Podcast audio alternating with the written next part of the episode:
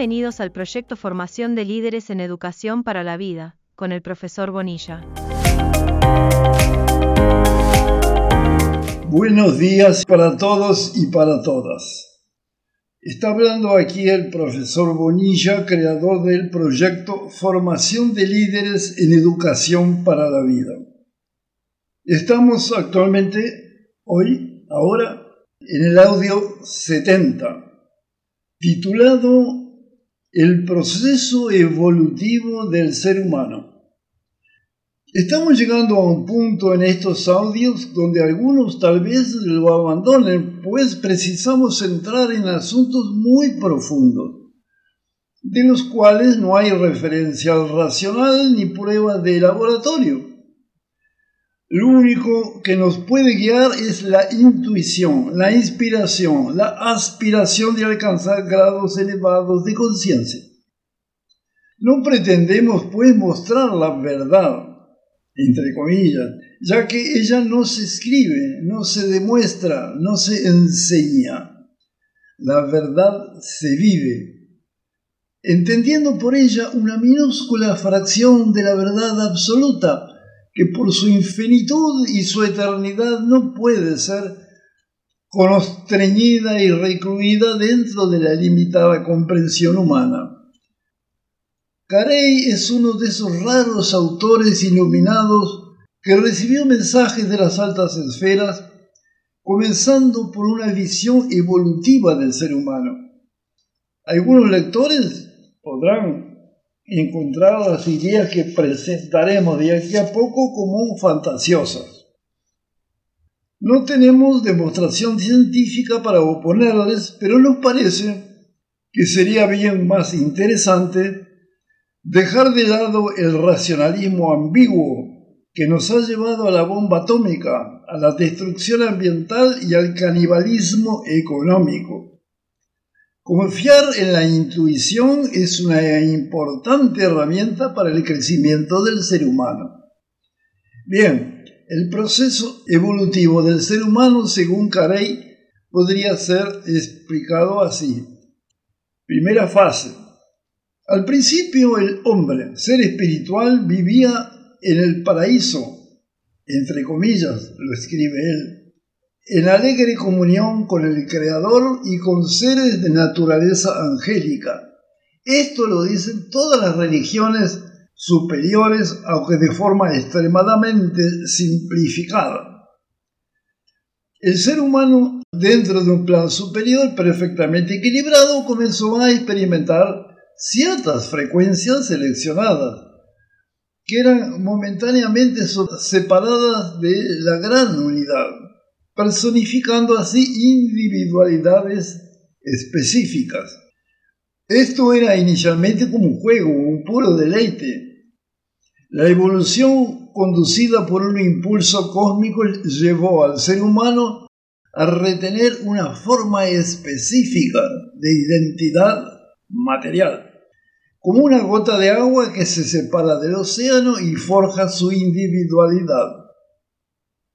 En ese proceso el hombre se fue cubriendo de una camada cada vez más espesa de estructura molecular que culminó en su materialización, o sea, la adquisición de un cuerpo, siendo deslumbrado con las nuevas características del reino de la materia, bien diferente del reino de la energía. Con el paso del tiempo el ser humano se adaptó completamente al mundo material, limitado por el tiempo y el espacio. Y solo quedó en su mente una visión nebulosa del pasado, negándose a reconocer las jerarquías cósmicas con las cuales había compartido su vida miles y miles de años atrás. Así, en la medida que el hombre se hacía más material, olvidaba el perfume de su vida anterior e incluso comenzó a designar aquellas jerarquías como entidades etéreas sin sustancia, fantasías anticientíficas, etcétera, etcétera.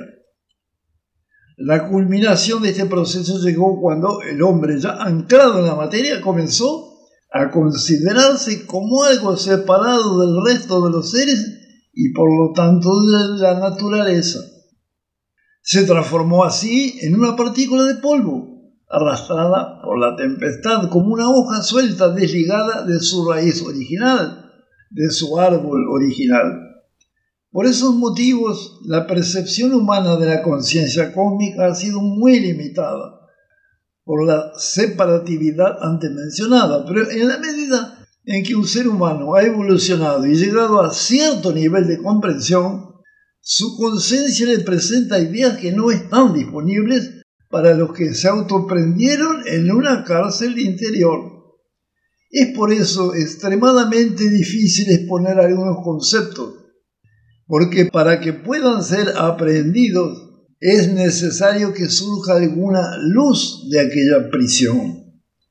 Si ésta está ausente, la comunicación no es posible. Debe ser esclarecido, dice Carey, que no fuimos colocados en ese plano por decisión superior. Cada uno de nosotros optó en un momento específico para ser un auxiliar del Creador en la exploración y desarrollo del mundo material. El libre albedrío, la mayor gracia que fue concedida al ser humano, impedía imposiciones aún del Creador. Por lo tanto, la propia naturaleza del plano humano exigía que la proporción exacta de la materia, mundo físico, y de la energía, mundo espiritual, a ser aplicados en el planeta Tierra fueran oriundos de una decisión humana. He aquí el motivo de por qué el ser humano, la inmensa mayoría, precisó dormir espiritualmente un cierto tiempo. Si no lo hubiera hecho, las fuerzas materializantes no hubieran podido desarrollarse con plenitud y el equilibrio entre ambas corrientes sería imposible. Dicho en otras palabras, dentro del plan cósmico fue necesario que el hombre oscureciese su espiritualidad para que su materialidad tomase cuenta de su cuerpo y de su mente. De lo contrario, no podría haber zambullido en el mundo físico. Aquí está la explicación acerca de por qué el mal con mayúscula no existe, ya discutido en estos audios desde otro ángulo. En efecto, la famosa caída del ser humano testimoniada por los libros sagrados no significa un triunfo del mal sobre el bien, y sí que era necesario que el hombre pudiese conducirse en forma equilibrada tanto en el mundo espiritual como en el físico, y para tanto era necesario privilegiar la nueva experiencia, la de la materialidad. Por lo tanto, la famosa caída que se registra en los libros religiosos no fue acción de demonios o seres malignos. Ella estaba dentro del plan cósmico y algunos seres espirituales guiaron al hombre por ese camino. Eh, pero no eran seres satánicos, y sí auxiliares del Creador en un proceso especial como es la evolución humana. Sin embargo, en todo ese proceso el hombre conservó su libre albedrío por lo tanto, no hubo imposición de los seres malignos. Simplemente la inmensa mayoría de los seres humanos, aguijoneados por la flamante separatividad, se dejaron llevar por aquellos, renunciando a su propia autonomía y libertad. La caída es repetida diariamente por innumerables personas hoy y desde hace mucho tiempo que niegan su propia capacidad de ser creativos y prefieren llevarse por opiniones ajenas. O sea, la historia de la famosa caída se repite diariamente, sin comprender que nos fue dada autoridad para indicar a las fuerzas materializantes el destino que escogemos. Lamentablemente no comprendemos esto o lo comprendemos con mucha dificultad. Y así el ser humano abdicó, entregando su poder a aquellas fuerzas que se presentan así como negativas, destructivas y hasta diabólicas. Esto es la repetición de la caída. ¿Será que desarrollando cada vez más el raciocinio podremos cambiar el rumbo de nuestras vidas?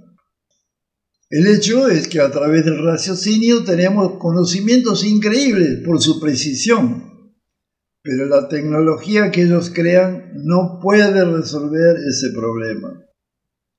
Solo el corazón y el alma humana, pero ellas están oscurecidas por las gratificaciones del becerro de oro y por la realidad, entre comillas, de la separatividad. ¿Cuál es la salida entonces?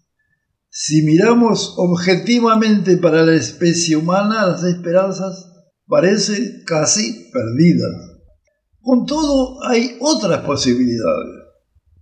No tenemos espacio aquí para hacer un inventario de sucesos que acontecieron en el planeta Tierra y que muestran que hay fuerzas invisibles que están conduciendo la evolución humana a través de impulsos cósmicos. Este asunto muy importante e interesante será presentado en el próximo audio, que será el audio 71, cuyo título es el impulso cósmico en dirección a la gran utopía. Bien, deseo buenos días para todos y para todas eh, espero encontrarnos en pocos días adelante y seguiremos luchando por una vida mejor que precisa como intermediaria la formación de líderes que eduquen para la vida y no para la muerte como prevalece hoy en día.